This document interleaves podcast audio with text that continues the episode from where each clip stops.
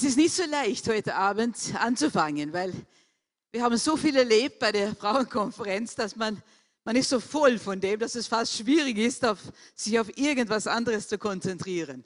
Das war großartig. Ihr Männer, es tut mir leid um euch, weil das war so schön. Äh, vielleicht darf ich die bitten, aufzustehen, die dabei gewesen sind. Schaut ganz genau zu, weil wenn du nicht dabei sein konntest, aus irgendeinem Grund, hier können Sie schauen, die, die da waren, und ihr könnt es nachher fragen, war das wirklich toll? Was habt ihr erlebt? Weil die haben vielleicht etwas anderes, sie können sich etwas anderes erinnern, als ich vielleicht mir erinnern kann. Vielen, vielen Dank. So schaut sie an. Und ich glaube, alle sind wir einig, dass es wirklich gut war. Danke vielmals. Die Jungen haben gedient und die Susan Joy hat gestern ordentlich ihr Zeugnis gegeben und es war, es war so schön. Es war so schön. Ich muss sagen, ich war überrascht. Ich war diesmal vielleicht ein bisschen mehr müde. Ich habe gewusst, wir haben ein BMG-Wochenende. Wir fahren morgen weg und dann ist es Obdachlosendinner und es ist ziemlich viel.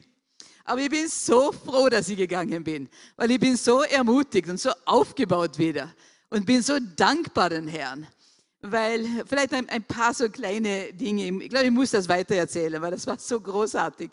Und das war, äh, wir haben ja drei Sprecher gehabt. Wir haben äh, eins aus London und eins aus Amerika und eins, der wir exportiert haben von Österreich nach Schweden.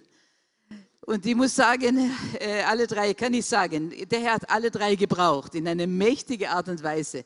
Und das ist so schön, was so sind wir als Frauen. Wir sind so verschieden. Und das ist herrlich. Der eine war sehr leise und sehr bedächtig, hat einen, einen Wortschatz, der wow, aber hat so wunderbare Sachen gesagt.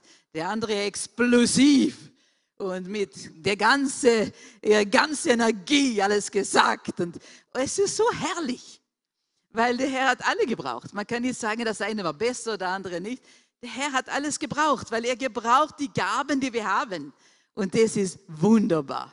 Und dann die, die dritte äh, war irgendwo dazwischen. Aber, aber herrlich. Aber die, äh, eine von ihnen hat ein Zeugnis gegeben oder gesagt, weitererzählt, das mir sehr, sehr, sehr tief unter die Haut gegangen ist. Vielleicht euch auch. Aber sie, ist, sie hat einfach gesprochen an und für sie davon äh, und gefragt, können wir auch äh, dann irgendwo stehen im Glauben und dankbar sein, auch wenn alles anders ausschaut. Wenn alles kaputt gegangen ist, was, wenn alles anders geworden ist, als was wir gedacht haben. Ist das möglich? Äh, das war der eine Mal, glaube ich. Und dann am nächsten Tag hat sie dann noch von, von einer Frau, wo sie das so fantastisch und stark erlebt hat. Sie ist neben einer Frau gesessen bei so einem, äh, eine ähm, Frauenkonferenz, wie wir jetzt gehabt haben. Und sie hat ein bisschen die Frau angeschaut und gedacht, sie muss in ein, ein Autounfall äh, gewesen sein. Äh, ich glaube, es war fast die Hälfte von der Zunge war nicht mehr da. Die, die drei Viertel von ihrer ganzen Seite war kaum mehr da. Und äh, sie ist neben ihm und sie, es ist jetzt fast schwer, weil ich dachte, meine Zeit, wow, wie geht es dieser Frau? Aber dann war das jemand anderen, der das gesprochen hat und sie hat dann plötzlich gesagt, ich will euch zeigen, jemand, der wirklich weiß, der auch in die schwierigste Zeit ihres Lebens einfach sie entschieden hat, ich stehe auf Gottes Wort und ich bin immer noch dankbar und nah bei ihm.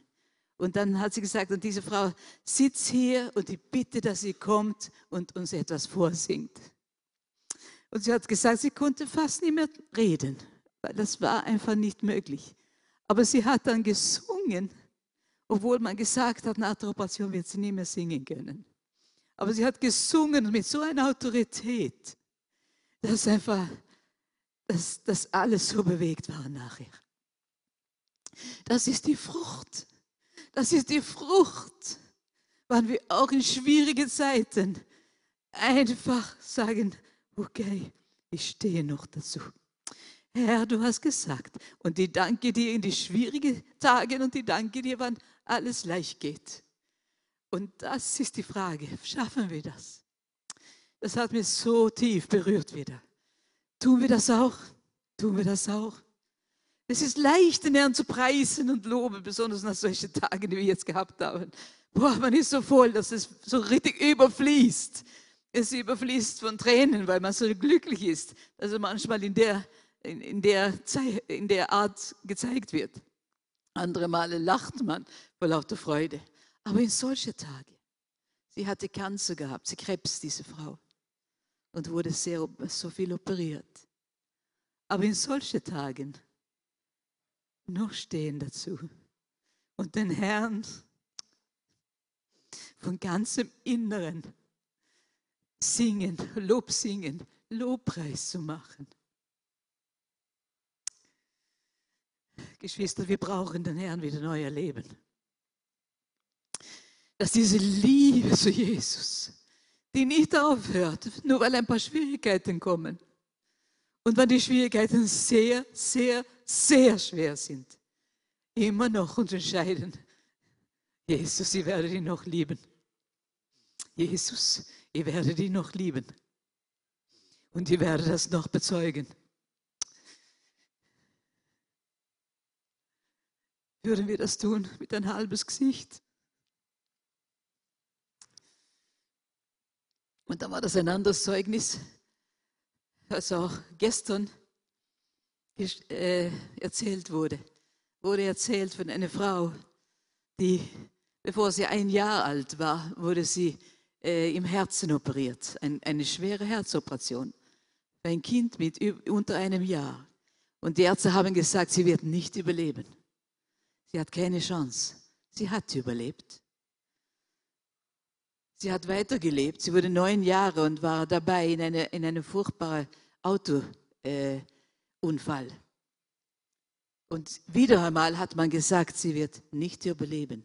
Keine Chance. Sie hat aber überlebt. Dann kam sie aus verschiedenen Gründen auch zu Adoptiveltern. Und wenn sie nicht ganz brav war, hat die Mutter als Strafe ihr Seife gegeben zum Essen.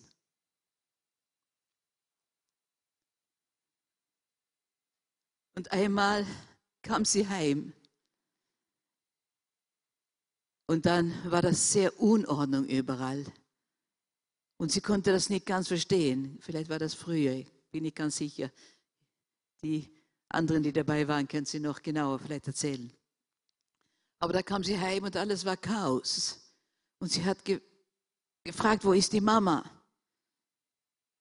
Und das Einzige, was der Vater sagen konnte, war, sie ist gegangen. Sie war nicht mehr da.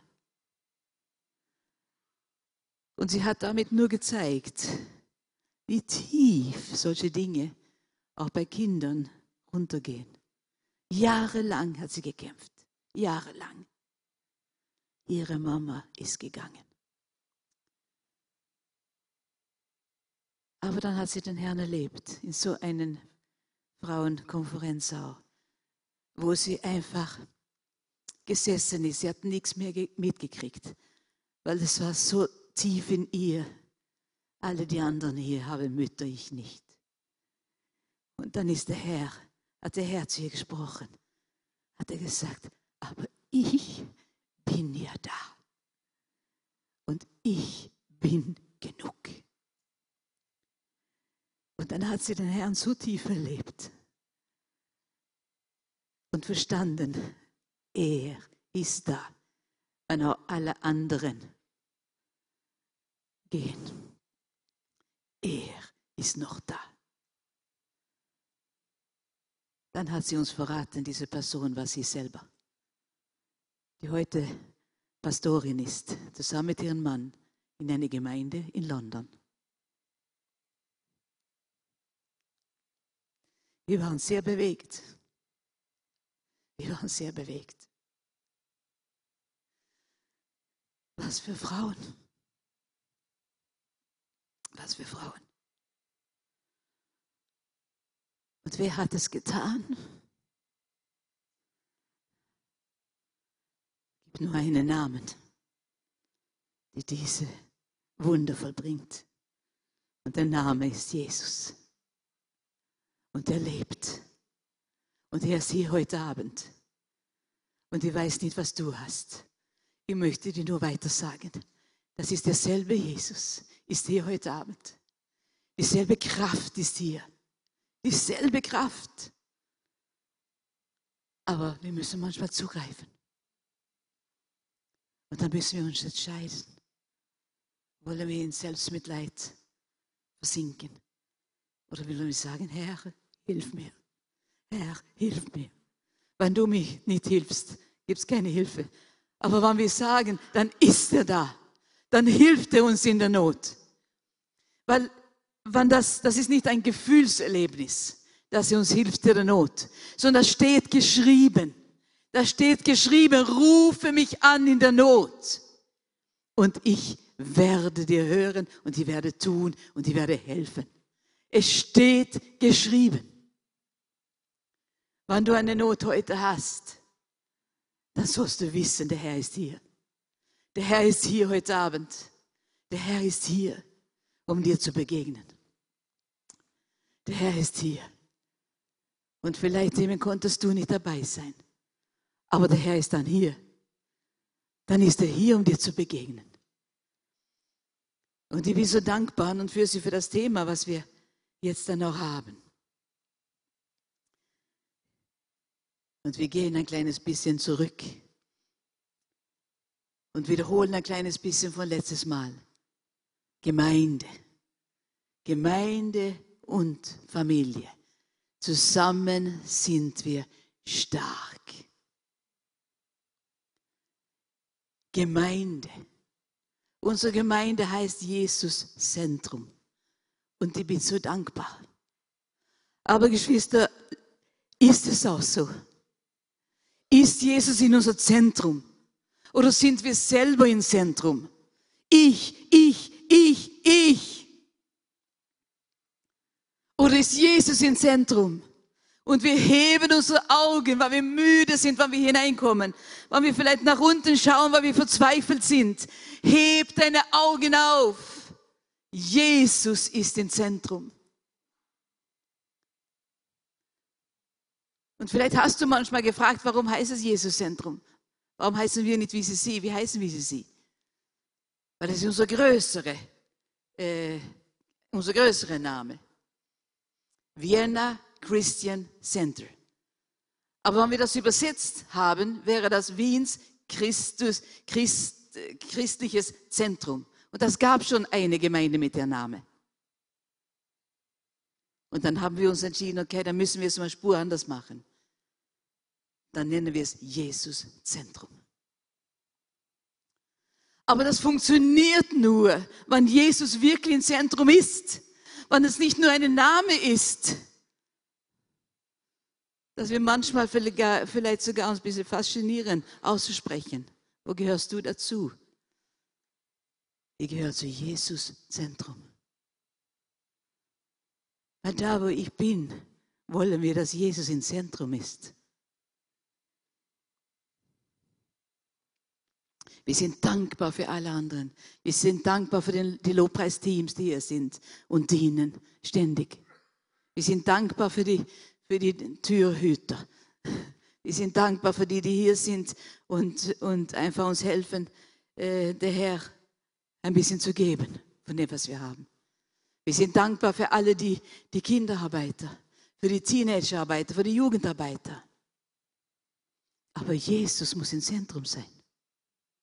Und wenn er nicht im Zentrum ist, dann wird es oh, so mühsam. Oh, wieder.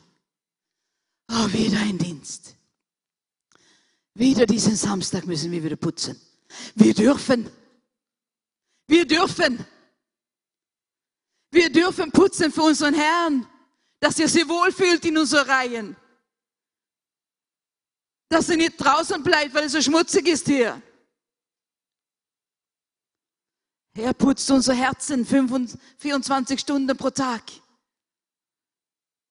Und dann wollen wir doch auch für ihn etwas tun. Und wenn wir das sehen, oh Herr, Du putzt wirklich mein Herz 24 Stunden pro Tag. Jesus, danke. Und dann geht es so leicht. Dann geht es so leicht. Das letzte Mal, wann wir Putzdienst hatten, Janusz kann das bestätigen. Und wer war das noch? Was haben wir noch gehabt? Wir haben Vera und, und äh, Mark. Genau. Und wenn wir geputzt haben, wir fingen an, wir haben gesungen und wir haben, und es ist so schnell gegangen. So leicht aus der Hand. Es war ziemlich viel Arbeit. Aber wir, wenn wir Jesus lieben und fangen an zu Lobpreisen und Lobpreis zu singen, mitten in der Arbeit, dann ist Jesus im Zentrum. Dann ist Jesus im Zentrum. Dann können wir uns, dann können wir unsere Gemeinde Jesus Zentrum nennen. Aber ich hoffe, er ist nicht nur da am Samstag, wenn wir konsumieren können, wenn wir unterhalb, unten etwas Gutes in unsere Magen kriegen. Und wenn wir hier oben ein bisschen geistliche Speise kriegen, sondern dass es umgewandelt wird in unser Leben. Jawohl, danke Herr. Jawohl, danke Herr. Aus Liebe zu dir mache ich das. Dann sind wir manchmal müde. Wir sind immer noch Menschen. Aber dann können wir sagen, oh Herr, gib mir Kraft heute. Gib mir Kraft. Danke Herr, du bist da. Aber wenn ich müde bin, bist du nicht müde. Du hast immer noch Kraft. Danke Herr. Danke, Jesus, du hilfst mir heute. Dann ist Jesus im Zentrum. Dann ist Jesus im Zentrum. Und dann wurde es, und dann, dann äh, wurde diese Gemeinde auch mit, mit ein paar Bildern, ein Leuchtturm oder der Minora, der siebenarmige Leuchter. Das ist, was Gemeinde sein soll. Die Ausstrahlung, die Wiederherstrahlung vom Herrn, vom Herrn, dass es sichtbar wird. Strahlen, ja Herr, ja Herr, leuchten in der Nacht, leuchten, da wo Schwierigkeiten ist, da wo sehr viel Not ist, Not ist. Dass die Gemeinde Jesu wie ein Leuchtturm leuchten. Oder die Menora, die siebenarmige Leuchter, der vor Knesset steht in Jerusalem. Leuchten. Leuchten wir als Gemeinde. Leuchten wir. Und dann heute werden wir noch ein bisschen schauen. Gemeinde und Familie. Gemeinde und Familie. Die Gemeinde wurde mit einer gelben Farbe bezeichnet, weil es ist wie die Sonne, einfach Licht. Und die Familie wird mit Rot bezeichnet. Das soll die Liebe sein.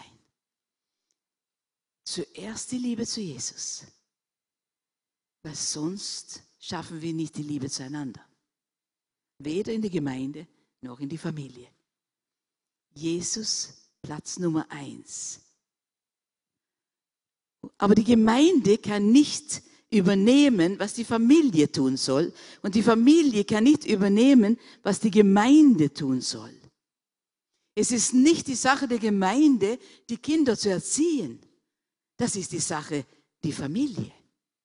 Dann kann es unterstützt werden in der Gemeinde. Jeder Vater und Mutter ist auch nie Theologe und kann vielleicht alles lehren aber wir können hören, was in der Gemeinde gesagt werden und weitergeben an unsere Kinder. Gemeinsam, miteinander. Und darum ist, heißt die Serie Orange Leben, weil Gelb und Rot zusammen wird Orange.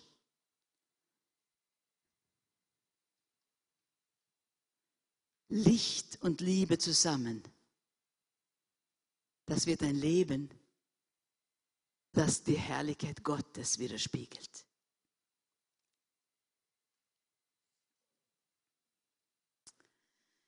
Wenn Gerhard und ich geheiratet haben, dann war das, haben wir ein Vorbild gehabt, vielleicht mehrere, aber ein besondere aus, aus dem Wort. Und das war Josua. Und die Kapitel 24, 15, Ende dieses Vers, Verses, sagt Joshua, ich aber und mein Haus, wir wollen dem Herrn dienen. Das geht um verschiedene Götter und Götzen und, und er redet zum Volk und es ist bald Zeit, dass er das Volk verlässt.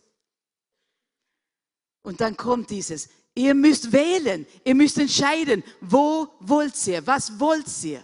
Wollt ihr die Götzen hinterlaufen? Tote Götzen?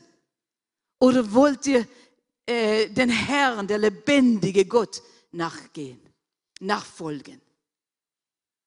Und dann sagt er, ich habe mich zumindest entschieden. Ich bin entschieden, nicht meine Gefühle zu folgen, sondern ich aber und mein Haus, wir wollen dem Herrn dienen. Das war so klar für Gerhard und mich, wann wir geheiratet haben. Gerhard war Pastor, ich war Missionarin. Und unsere Kinder sind unser Haushalt. Ich aber und mein Haus, wir wollen dem Herrn dienen.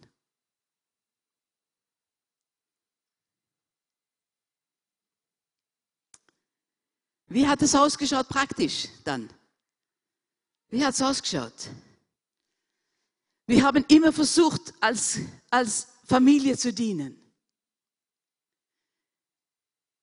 Und Andreas war ja schon sechs Jahre wann ich dazugekommen bin, weil seine erste Mutter an Krebs gestorben ist. Er war sechs Jahre, wann dann Maria ein Jahr später geboren wurde. Und wie hat es praktisch ausgeschaut? Wenn Gerhard gepredigt hat, das war unser Vati, dann haben wir für ihn gebetet. Das war unser Teil. Bis sie so groß waren, dass sie stehen konnten, und ich habe einige Fotos, in, wir haben damals in Knittelfeld gewohnt. Da war Maria vielleicht zweieinhalb, zweieinhalb, drei. Und Andreas war dann acht, neun. Dann haben wir weiter dienen können. Andreas hat angefangen, Klavier zu spielen. Dann haben wir gemeinsam gesungen. Dann haben wir gemeinsam gedient. Gerd hat meistens gepredigt. Und ich habe für, mehr für zu Hause gesorgt in den Jahren. Aber dann haben wir auch so gemeinsam gedient. Das war so natürlich. Warum ist es heute noch natürlich? Da verlangt man wieder Dank, man verlangt nicht den großen Applaus weil man dient den Herrn. Aber das haben wir hier gelernt. Nicht jetzt, sondern hier, wenn sie klein waren. Wir dienen den Herrn.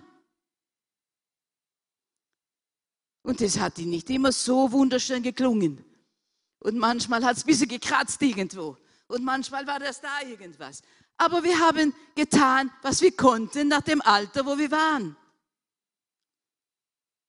zusammen gedient. Und ich kann mich erinnern, die Familie Carlson, wenn die Kleinen, wenn die vier Burschen, drei, zwei, drei waren sie am Anfang, einen nach dem anderen. Und dann haben wir Gebetsnächte gehabt. Und dann haben die Carlsons-Buben, die wurden müde mit der Zeit und dann haben die Eltern sie irgendwo in ein Eck hingelegt mit, mit Polster und mit, mit äh, Decken. Dann haben sie geschlafen, bis sie so alt waren, dass sie ein bisschen dabei waren. Und jetzt sind sie meistens ganz dabei. Ich und meinem Herrn, wir wollen den Herrn dienen.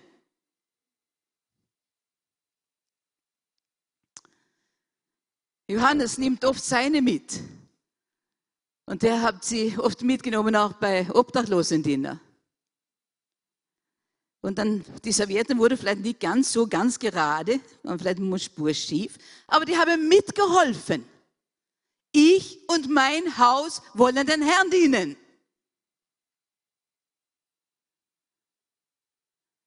Die Familie, die Familie. Was ist Nummer eins? Was ist Nummer eins?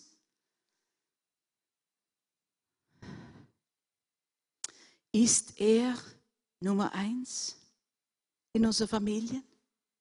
Wann jemand Klavier lernt, ist es dann, um zu protzen irgendwo oder ist es, um das zu gebrauchen in der Gemeinde, um den Herrn zu ehren und loben?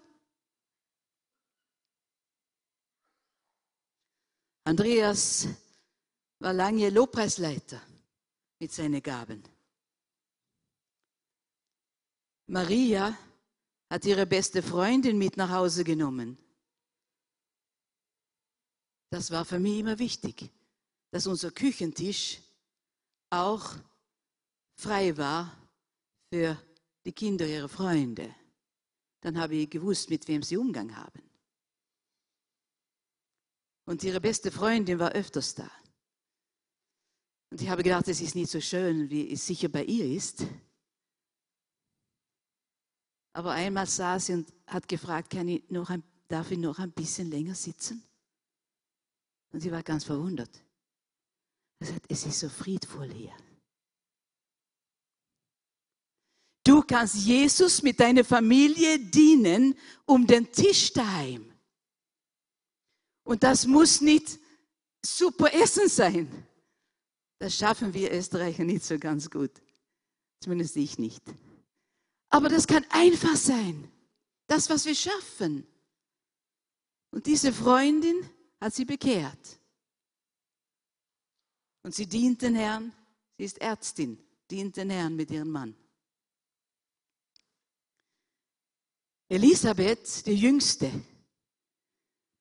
sie, war, sie ist in der, weiß nicht, war das die zweite oder dritte Volksschulklasse. Sie haben gelernt, von Jesus zu erzählen. Jesus war ein Zentrum ihres Lebens. Und dann haben wir so eine Kindervorstellung, Kindertheater gehabt in der Gemeinde einmal. Dann hat sie ihre ganze Schulklasse eingeladen. Das war so natürlich. Wir haben ja was in unserer Gemeinde. Das ist meine Gemeinde. Da will ich meine Freunde mitnehmen. Und ich glaube, die allermeisten von ihnen waren wirklich da. Ich aber und mein Haus, wir wollen dem Herrn dienen. Verstehen wir, was Familie bedeutet? Verstehen wir, was da, was da drinnen liegt?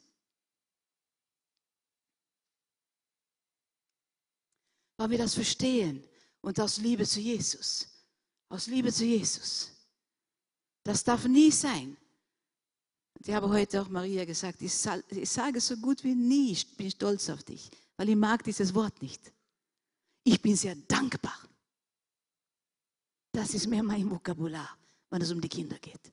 Ich bin sehr dankbar dem Herrn, dass er mir geholfen hat, Jesus ins Zentrum zu behalten, auch bei uns zu Hause. Das war nicht die Kleidung. Das war nicht, ja damals hat es nicht so viele Videos gegeben oder, oder Handys oder Tablets oder diese Dinge. Aber das war die Dinge nicht. Klar haben sie sich gefreut über ein neues Kleid. Das war Mädchen. Und klar hat Andreas sich gefreut, wann er ein Auto noch bekommen hat. Aber muss das 100 sein? Oder lehren wir auch die Kinder, der Zehnten von ihr Taschengeld zu, zu geben. Lehren wir ihnen das? Ich wurde so gelehrt daheim und ich weiß, einmal habe ich es nicht geschafft. Weil auf dem Weg zur Gemeinde war so ein, wir nennen das Kiosk in, in, in Schweden, so eine Art von, was sagt man dazu sowas? Was? Standel oder was. Man konnte jedenfalls Süßigkeiten kaufen. Elendes Elende. Und dann ist das, das Geld ist in die Tasche und das war keine große Gelder, aber die gehörte eigentlich in, in der Sonntagsschulbüchse. Aber die Süßigkeiten. Hat einmal, einmal. Und er konnte das nicht lassen und ich habe einmal für mein ganzes, war das ein, was kann das heute sein, ein, ein 10 Cent oder was, habe ich Süßigkeiten gekauft. Und die haben mein, meine kleine Tasche bumm voll. Damals hat man viel gekriegt für das Geld. Und ich habe gemampft. Aber nachher habe ich so schlechtes Gewissen gehabt. Meine Mama hat immer gesagt, Jeanette, du weißt, das ist für die Gemeinde. Damals hat man meistens zusammengesammelt für, für Kinder oder die Mission. Das ist für andere, die nicht so viel haben. Und am Nachmittag kam die, diese kleine Konsequenz. Ich habe gebrochen, aber wie? Und dann die Mütter, die spüren sowas. Und dann kam die Frage, hm, was hast du gegessen heute? Hast du nicht das Opfergeld in die Büchse heute gegeben? Nein, stimmt, ich habe das nicht getan. Bitte vergib mir. Oh, ich freue mich so, dass wir um Vergebung bitten können. Wir machen Fehler. Wir machen Fehler. Als Kinder machen wir Fehler, als Teenies machen wir manchmal Fehler, als Erwachsene machen wir noch manchmal Fehler. Aber es gibt etwas und das ist, wir können einander um Vergebung bitten. Wenn die Frage kommt, da müssen wir, da müssen wir auch lernen, um Vergebung zu bitten. Wie sollen Kinder das lernen, wenn, das, wenn sie das nicht hören, wenn sie das nicht sehen, wenn man ihnen das nicht sagt?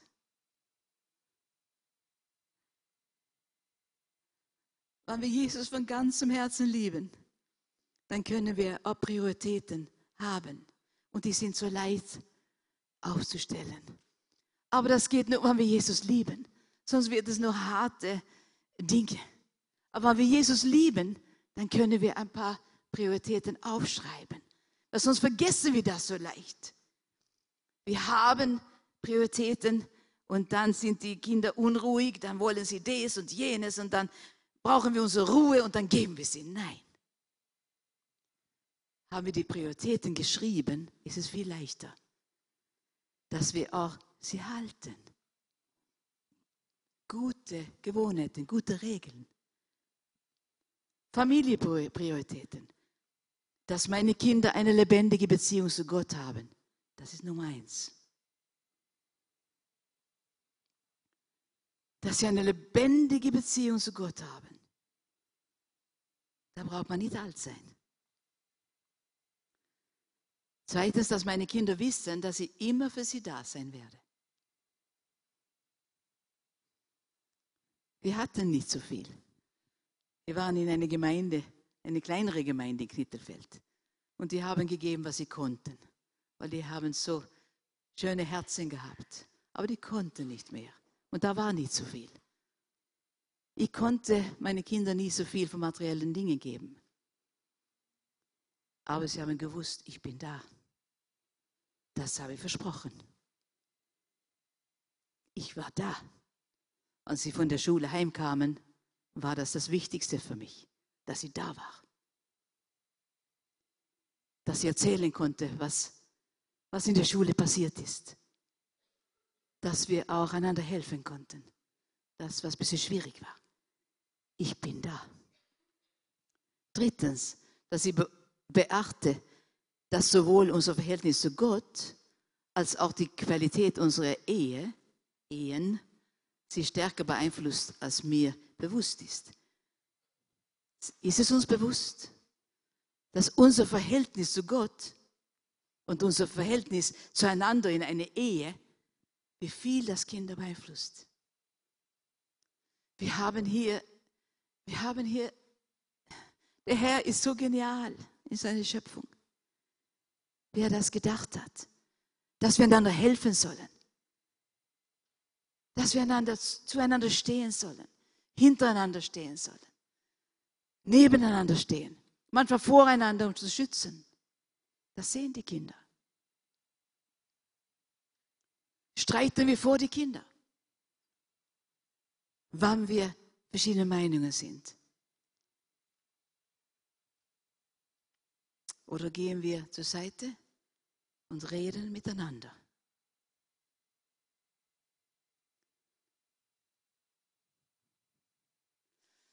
Dass mir klar ist, dass einfach nur Zeit miteinander zu verbringen nicht eine gesunde Art des Umgangs miteinander ersetzt.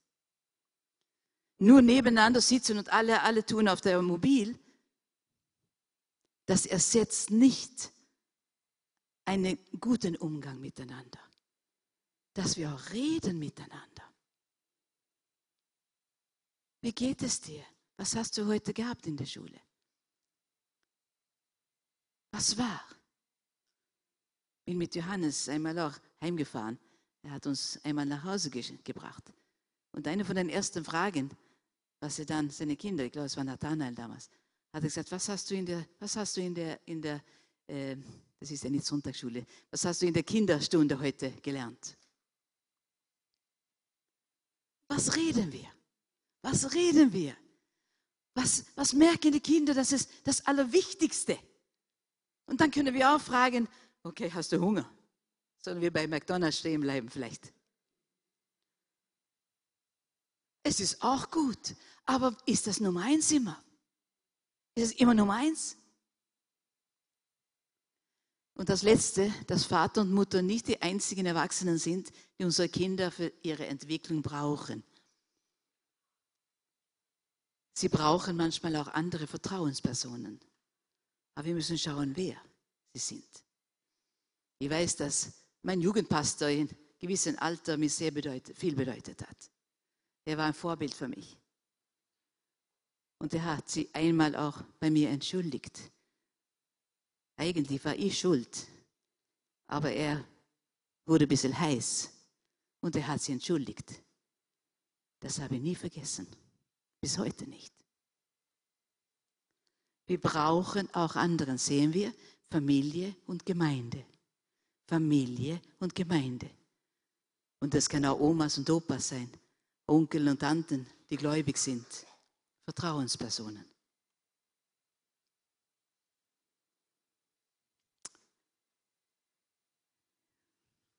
Und das gibt einen roten Faden durch diese Familienprioritäten. Und die heißt Beziehung. Herzensangelegenheiten, Beziehung. Die Gemeinde und die Familie bestehen beide aus schwierigen und unvollkommenen Menschen. Hört, hört. Durch die Gott seine Geschichte erzählen möchte. Trotzdem. Wir sind nicht vollkommen. Sind wir nicht. Aber wir müssen danach streben, Herr, hilf uns. Herr, hilf uns, das Beste zu tun. Herr, hilf uns. Hilf uns. Und wenn wir Schwächen haben, müssen wir es auch zugeben. Wir müssen es zugeben. Dass wir glaubwürdig sind. So daheim leben, wie auch in der Gemeinde. Dass es Hand in Hand geht. Die Gemeinde und die Familie bestehen beide aus schwierigen und unvollkommenen Menschen durch die Gott seine Geschichte erzählen möchte. Er möchte uns gebrauchen, um die Geschichte zu erzählen. Er möchte uns gebrauchen, um die Geschichte zu erzählen, dass er seinen Sohn gab, der liebt, heilen und wiederherstellen kann und sogar alles neu machen kann, damit seine Gnade und der Lösungsplan sichtbar und erlebbar werden kann. Ist deine Familie kaputt?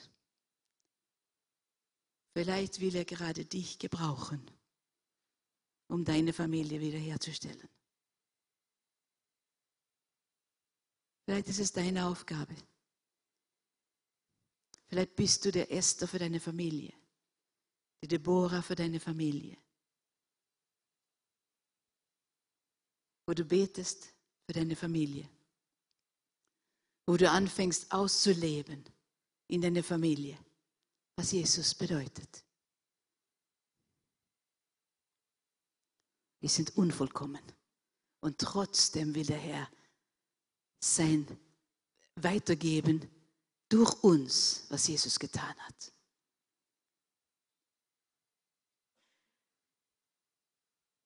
Die Geschichte, dass er seinen Sohn gab, das will er weitergeben.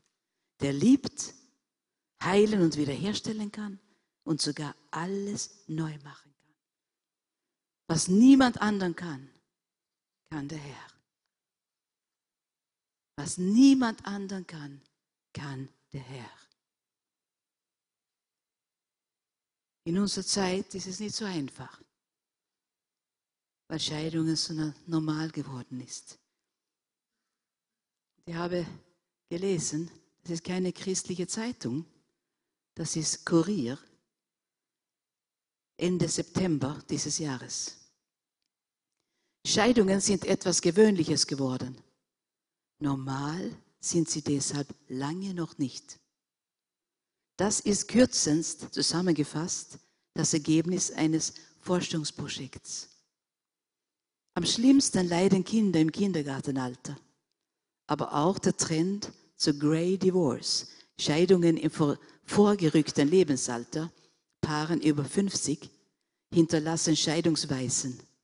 Auch erwachsene Kinder nehmen sich die Trennung der Eltern zu Herzen.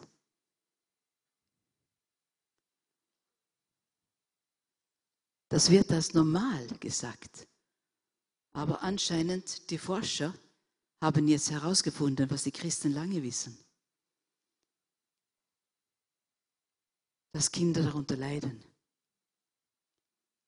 Aber der Herr hat uns auch hier eine Antwort gegeben. Ich verlasse dich nicht. Ich kann wiederherstellen.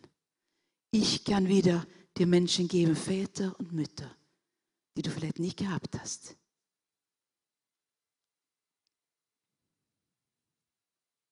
Der Herr kann. Und es ist mehr als einmal in der Geschichte, wo Familien wiederhergestellt worden sind. Weil einer anfing, sich genau wie diese Frau mit Krebs auf das Wort zu stellen und sagen, Herr, Du bist trotzdem mit mir. Du bist trotzdem bei mir. Du bist trotzdem mit mir. Ich nehme dich bei Wort und ich vertraue dir. Du wirst es tun. Und wenn du willst, Herr, gebrauche mich.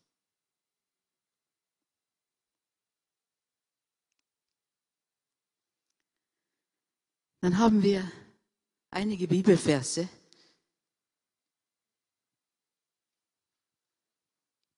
wo wir vielleicht manchmal ein bisschen Schwierigkeiten haben damit, müssen wir sie kauen. Aber es liegt viel drinnen. Wieder, wenn wir verstehen und leben den Herrn Jesus. Wenn das im Zentrum ist, wenn das im Zentrum ist, nicht die humane, humanitäre oder humane Menschensicht, die das Kreuz weglässt, sondern was der Schöpfer gesagt hat. Was der Schöpfer gesagt hat. Er hat einen Plan gehabt mit der Schöpfung. Er hat einen Plan gehabt mit dem, wie er uns geschaffen, geschaffen hat.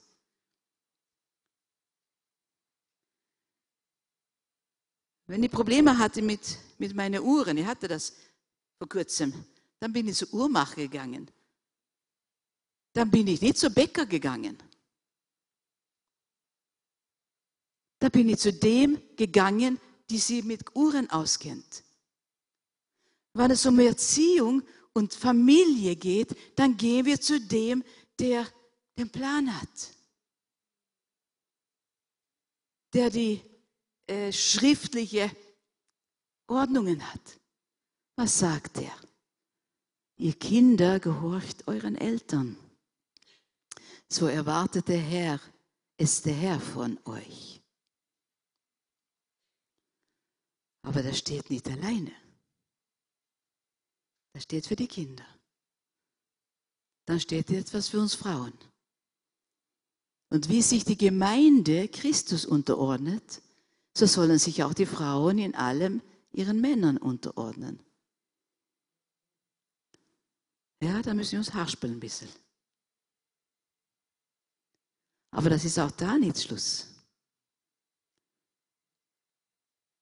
Epheser 5, 25, ihr Männer, liebt eure Frauen so, wie Christus seine Gemeinde liebt, für die er sein Leben gab. Wenn alle diese drei so funktionieren, wie der, wie der Schöpfer gedacht hat, dann ist es eine wunderbare Harmonie. Dann ist es etwas Schönes, dann ist es Himmel auf Erden ein Stück. Und ich bin dankbar. In meiner Familie habe ich das lernen müssen. Gehorsam. Aber ich hatte auch Eltern, die ihre Teile gehalten hatten. Und dann gab es keine Ausspielerei. Ging ich zu Papa, dann hat er gesagt, hast du Mama gefragt? Und hat Mama Nein gesagt, dann ist es Nein. Ging ich zu Mama, hat sie gefragt, hast du Papa gefragt? Hatte Nein gesagt, dann war das Nein. Warum? Weil sie so böse waren? Nein. Die wollten uns Kinder schützen. Die wollten, dass es uns gut geht. Die wollten, dass wir wissen, was ist richtig, was ist recht und was ist falsch. Hier haben wir die Anordnungen für alle drei Teile. Mutter, Vater und Kind. Ist es modern? Nein, vielleicht gar nicht ganz.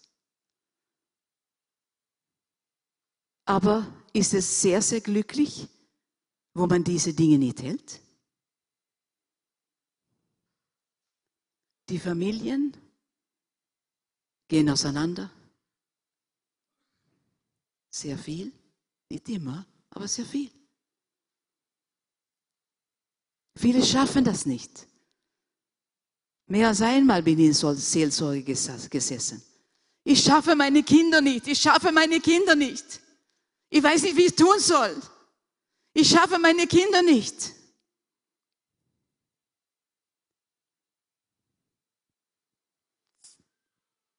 Haben wir diese Dinge vielleicht nie ihnen beigebracht? Und dass es als Schutz ist? Dass die Frauen sich unterordnen sollen, heißt nicht, dass sie nicht was sagen dürfen. Man muss manchmal diskutieren. Man muss manchmal miteinander ordentlich reden. Steht nicht, dass man es nicht tun darf. Aber man muss wissen, wer hat das letzte Wort. Vom Wort her. Wer hat das? Ich bin dankbar, dass ich das gelernt habe, schon in meiner Familie. Zu Hause. Da war Papa, hat das letzte Wort gehabt. Aber er war auch ganz, er hat so gelernt von diesen Dingen. Er hat so gelebt. Zu Hause genauso wie irgendwo.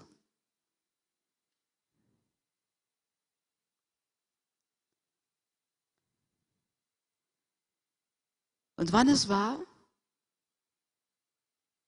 dass er auch manchmal falsch gelegen ist. Weil meistens ist es so, wir haben miteinander diskutiert, aber dann habe ich gewusst, mein, meine Verantwortung ist zu Ende. Jetzt lege ich das ab beim Herrn. Bin ich in Recht, dann werde ich Recht kriegen. Dann wird der Herr auch Gerhard zeigen. Bin ich nicht in Recht, dann Gott sei Dank, dass ich nicht meine Willen durchsetzen konnte. Das sind so natürliche, gute Regeln. So gute Regeln. Für Familie und Gemeinde.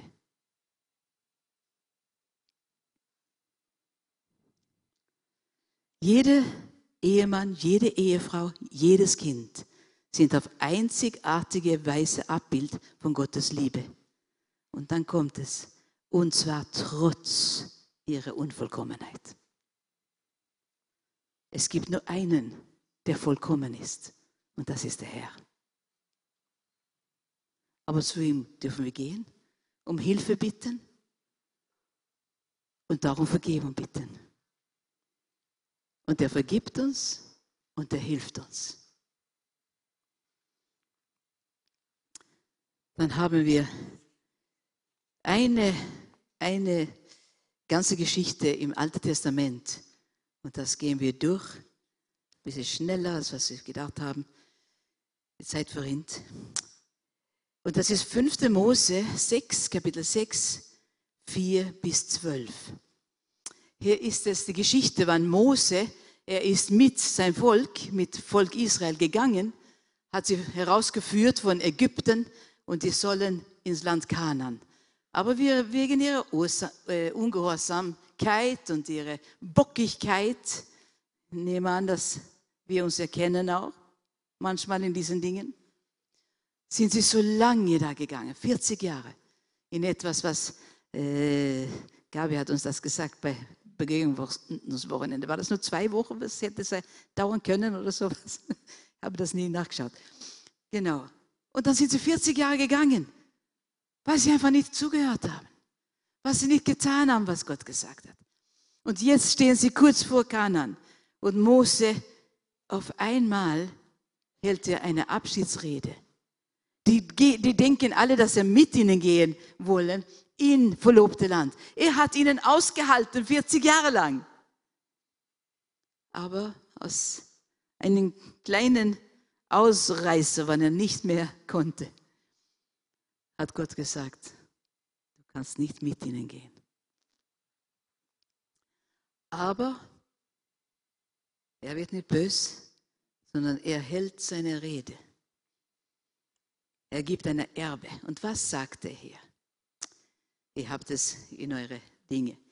Hört ihr Israeliten, der Herr ist unser Gott, der Herr allein. Ihr sollt ihn von ganzem Herzen lieben, mit ganzer Hingabe, mit all eurer Kraft, von ganzem Herzen lieben, mit ganzer Hingabe, mit all eurer Kraft. Kennen wir auch von Matthäus 22. Bewahrt die Worte im Herzen, im Herzen, nicht im Hirn nur, sondern auch im Herzen, die ich euch heute sage. Prägt sie euren Kindern ein.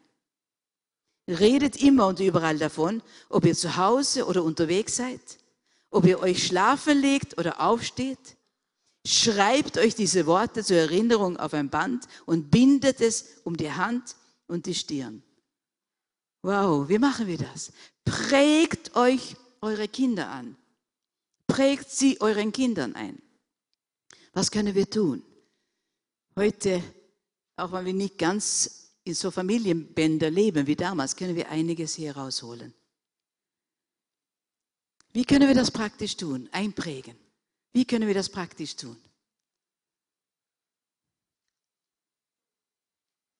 In der Wohnung von Maria und Martin, in den Kinderzimmern, haben sie ganz schöne Bilder. Eins für jedes Kind.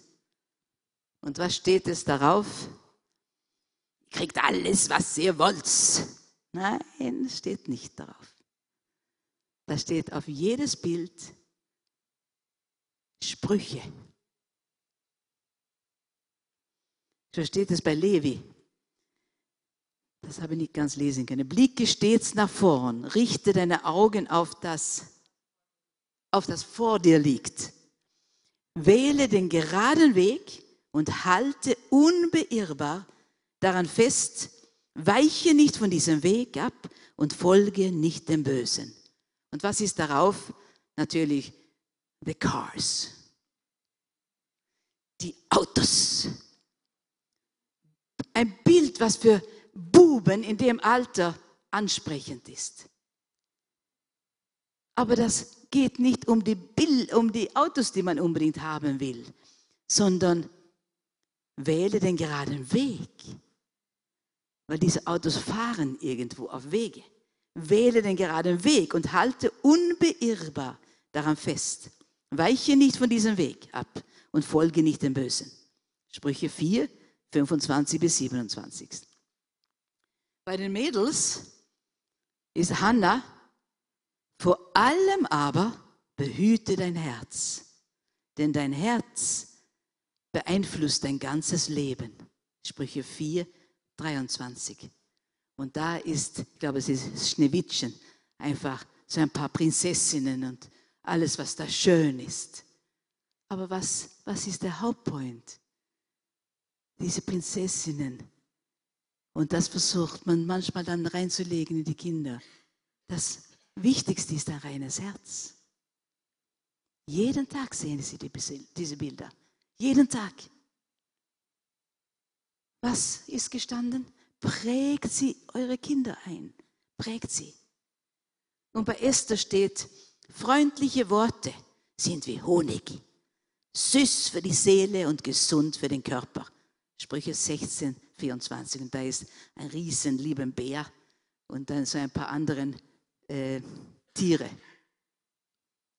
Schöne Bilder mit Botschaft mit Botschaft. Prägt eure Kinder, prägt sie.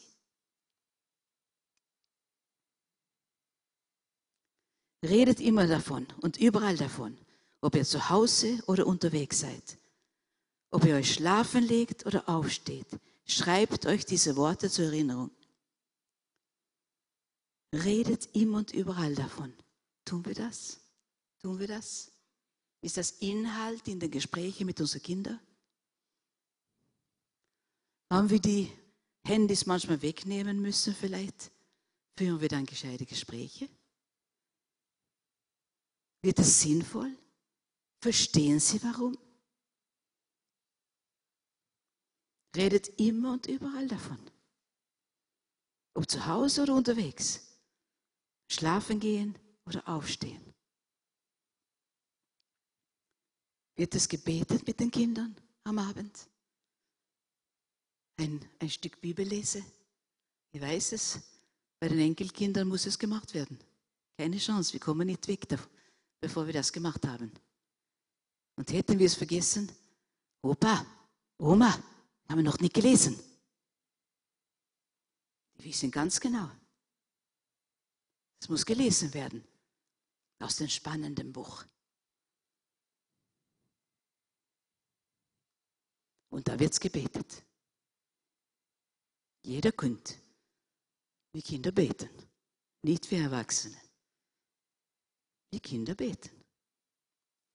Dann steht es weiter, ritt sie ein in die Pfosten eurer Haustüren und Stadttore. Und dann, der Herr, euer Gott, wird euch nun in das Land bringen, das er euren Vorfahren Abraham, Isaac und Jakob, drei Generationen, mit einem Eid versprochen hat. Er wird euch dort große und schöne Städte geben, die ihr nicht erbaut habt. Häuser voller Güter, für die ihr nicht arbeiten musstet. Zisternen, die ihr nicht ausgehoben habt. Und Weinberge und Olivenhaine, die ihr nicht angelegt habt. Ihr werdet essen können, so viel ihr wollt. Aber, aber, achtet darauf, dass ihr den Herrn nicht vergesst, euren Gott, der euch aus der Sklaverei in Ägypten befreit hat. Es ist so leicht, von den, von den wesentlichsten Werten in die vollkommen Nonsenswerte zu übergehen. Und das warnt Mose hier. Er warnt es. Ihr werdet hinkommen, wo es alles gibt. Und der Herr wird euch das geben. Aber, aber, aber, bleibt nicht hängen im Materialismus. Bleibt nicht hängen in, in, in, in Sachen haben. Verliere nicht die Werte. Verliere nicht die Werte für die Ewigkeit, die Ewigkeitswert haben. Der Herr gönnt uns alle alles. Ich verstehe das nicht. Er gönnt uns alles. Aber er warnt uns für Materialismus. Und wir brauchen das. Wir brauchen diese, diese Warnungen immer und immer wieder. Dass wir nicht den Blick auf den Herrn verlieren, auf das Allerwesentlichste. Der uns aus der Sklaverei herausgeführt hat.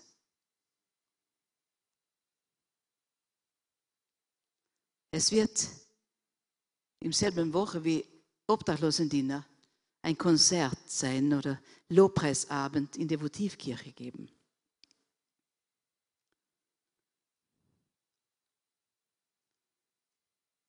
Maria wurde gebeten, ein Lobpreisteam zu leiten. Kann das einen Grund haben? Ich bin ganz sicher. In der Kirche kam einmal jemand hinein, der voll von Drogen war, wo das Leben vollkommen kaputt war. Der hat sie hingesetzt und der Herr hat sie offenbart. Das war Maria, ihr Papa. Das war Gerhard in der Votivkirche. Er ist aus der Sklaverei rausgekommen, wo die Ärzte gesagt haben, für den Mann gibt es keine Hoffnung mehr. Von den Drogen hat der Kleinhirn kaputt gemacht. Ich lebe mit ihm jeden Tag. Ich kann, ich kann wirklich bezeugen, er ist, er ist ziemlich normal.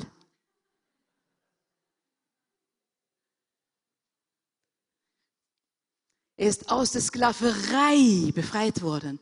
Und in der Kirche darf seine Tochter Lobpreisen.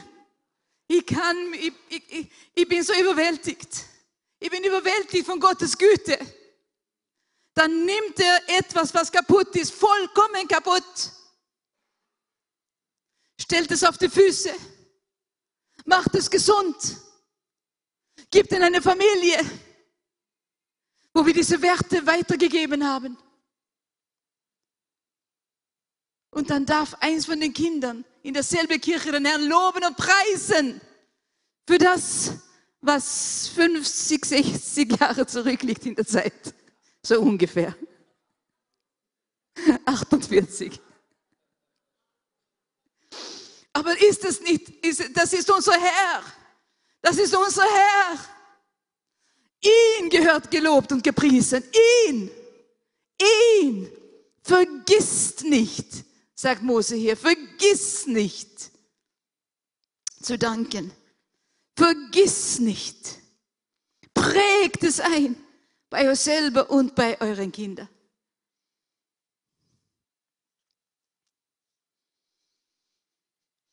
Das andere können Sie lesen, das überspringen wir. Die Zeit ist vergangen. Familienwerte. Aber ich will zum Schluss hier, das allerletzte Bild, das allerletzte. Lasst uns das biblische Prinzip der Gemeinschaft wieder neu entdecken und von den Vorbildern lernen. Vorbildern lernen. Ich bekam eine Erbe von meinen Eltern.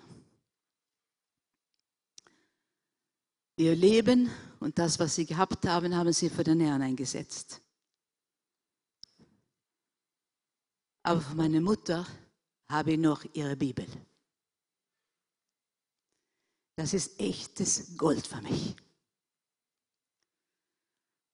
Und der Herr zeigt es einmal so genau. Wir haben Einbruch in der Wohnung gehabt.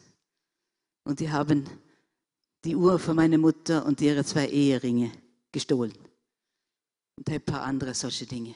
Und ich war ein bisschen traurig. So kleine Erbgut.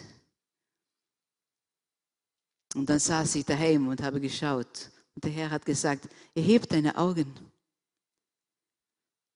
Und ich habe dann gerade ausgeschaut und da war die Bibel von meiner Mutter im Regal. Ich bin hingegangen, habe die Bibel genommen und der Herr sprach, warum bist du traurig über das billige Gold, was sie gestohlen haben? Das echte Gold hast du noch. Das echte Gold hast du noch. Das ist die Bibel von meiner Mutter. Ich wollte es heute mitnehmen, habe sie im Moment nicht gefunden. Da hat sie reingeschrieben auf die Vorderseite alle die viele Verheißungen Gottes. Was hat mein Vater hinterlassen? Sehr viel. Aber vor circa zehn Jahren, wir waren in Alabama in unserer Ausbildung. Ich weiß nicht, war das zehn Jahre circa her? Glaube. Und wir haben, äh, jeder hat ein Bibelwort bekommen und wir sollten darüber ein bisschen nachdenken. Ich habe das genommen, mich hingesetzt, habe mich hingesetzt und dann fing der Herr an zu reden. Das ging, glaube ich, auch irgendwas um den, um den Mantel der von Elisa und Elia. Und dann hat er sehr stark, sehr klar gesprochen. Du hast den, Vater, den Mantel deines Vaters bekommen. Und ich habe nachgedacht, der Mantel meines Vaters? Ja, wenn du 17 Jahre oder 18 Jahre alt war, hast du den alten Mantel von deinem Vater gesehen. Es war im Schrank drinnen. Der war sehr gebraucht, aber das war lang und groß. Und damals warst du ein bisschen kleiner. Und du bist zu deinem Vater gegangen und hat gefragt, was du das haben kannst. Weil du wolltest etwas nähen daraus. Habe ich gemacht, ich habe den Mantel genommen, gefragt, was ich ihn haben kann. Weil der war so verbraucht, er konnte das nicht mehr gebrauchen. Also, ja, klar, kannst du das nehmen, kann es sehen nicht mehr haben. Ich habe den Mantel genommen, habe das Futter weggetan, habe die Innenseite nach außen genommen, habe einen zwei, Zweiteiler für mich genäht. Aber dann sagt er noch etwas. Du hast den Mantel deines Vaters bekommen. Und jetzt ist es Zeit, dass du seinen Dienst vollendet.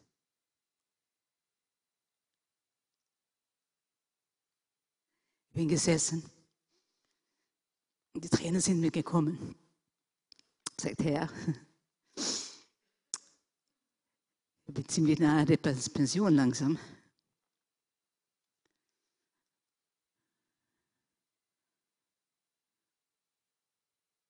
Hat er noch einmal gesprochen. Du hast den Mantel deines Vaters bekommen. Und jetzt ist es Zeit, dass du den Dienst vollendet, den er nicht tun konnte. Was war sein Dienst? Er und meine Mama, die waren Missionare. Die waren in Portugal, Spanien, Nordafrika. Und in Nordafrika kam der Marokko-Krise. Sie haben viel aufgebaut, viel getan. Über Nacht haben sie alles verlassen müssen. Alle Missionare wurden rausgeschmissen. Mission.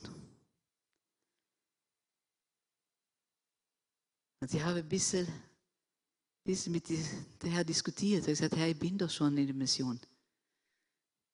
Bin nach Österreich gegangen. Und er hat gesagt, da hast du bald deinen Dienst vollendet. Aber es gibt so viele anderen, die die noch brauchen. Das ist der Grund, warum wir fahren. Um den Dienst zu vollenden, den meine Eltern nicht mehr tun konnten. Wenn ich mich vorbereitet habe, hat der Herr mich so erinnert wieder daran gestern hat Gerhard einen Anruf bekommen aus Split, Kroatien. Und der Pastor war so voll Freude.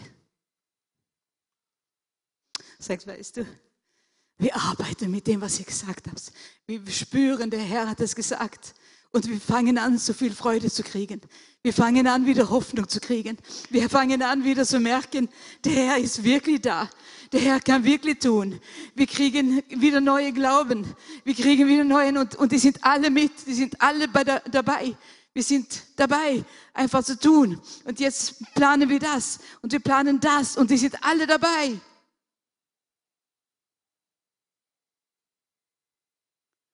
Geh geh hinaus und verkünde. So war der Missionsbefehl. Wir haben ein bisschen einen besonderen Weg bekommen. Aber du hast auch einen Weg. Vielleicht musst du das in deine Familie tun, in deine Verwandtschaft, in deine Arbeit, in deine Schule oder auch weiter weg wie der Herr dir führt, sind wir bereit, Jesus in der Mitte von unser Leben zu stellen. Mitten in unsere Ehe, mitten in unsere äh, Single sein, mitten in unsere, da wo vielleicht keine Kinder sind, mitten in unser Leben, Familien, Gemeinden, sind wir bereit. Zusammen können wir etwas tun. Zusammen.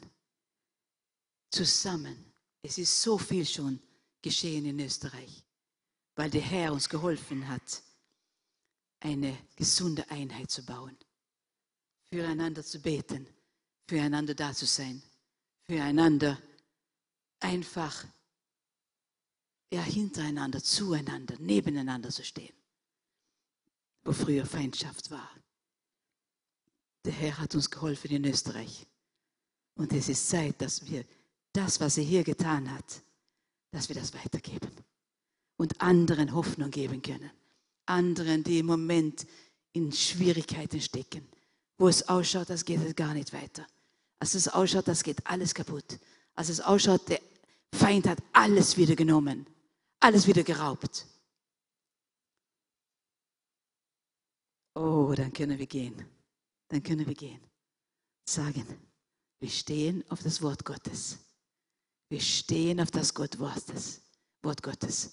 Wir stehen auf seine Zusagen. In Österreich hat der Herr Großes getan. Auch in eurem Land kann er viel tun.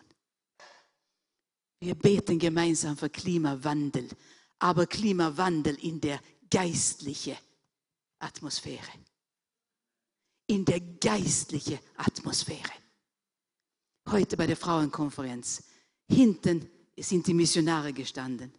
Vorne äh, sind, die, die, sind viele aus unserer Gemeinde hier gestanden. Unten wurden alle gerufen, die aus noch anderen Ländern. Und ich glaube, wir waren wirklich von der ganzen Welt. Und wir haben gebetet um Klimawandel in der geistlichen Atmosphäre. Aber das fängt bei dir und mir an. Sind wir bereit? Herr, danke für dein Wort. Jesus, unsere Gefühle, die, die hupfen manchmal hinauf und hinunter. Aber wir kommen wieder zu dir, wir schauen wieder dein Wort, was du gesagt, was du geschrieben hast. Und wir können wieder Nahrung holen. Danke, Herr, dass du auch uns vergibst, wann wir versagt haben weil wir einfach nicht das getan hat, was du gesagt hast. O Herr, vergib uns, vergib uns. Dann beugen wir unser Knie vor dir und dann, dann tust du uns bei der Hand und du, du stellst uns wieder auf. Und wir können stehen für dich und für dein Reich. Dein Reich komme, dein Wille geschehe. Danke, Herr. Amen. Aber wir wollen nicht vergessen, dass wir jetzt abschließen, auch mit diesem Gedanken, der auf, der auf der letzten roten Folie war. Lass uns das biblische Prinzip der Gemeinschaft wieder neu entdecken und von Vorbildern lernen. Wir haben so viele Vorbilder in der Bibel. Und du hast sicher auch Vorbilder im Leben. Und wenn sie biblisch sind, dann lern von ihnen. Wenn sie nicht biblisch sind, lernen nichts. Ja? ja, dann lernen vielleicht Holz hocken oder, oder Ofen heizen, solche Dinge, ja? aber nicht Kinder erziehen, bitte. Ja? Das ist wichtig. Lass uns mit diesem Gedanken, mit dem ja auch Jeanette abgeschlossen hat, auch wirklich von hier weggehen. Wir wollen als Gemeinde Familie sein. Und wir wollen als Familien Gemeinde sein. Ja. Das heißt, das muss Hand in Hand sein. Und so wollen wir auch miteinander in die Zukunft gehen. Wir wollen eine Atmosphäre haben in unserer Gemeinde, die für die Familien eine wunderbare Hilfe schafft, dass sie das auch tun können. Und wir wollen als Familien zu Hause eine Atmosphäre schaffen, dass die Kinder begeistert in die Gemeinde kommen. Mit uns. Und das ist Orangeleben. Das ist das, was wir eigentlich in dieser Serie am Herzen haben und bisher ja schon auch gehört haben, oder? Und der Herr hat es uns auch gezeigt.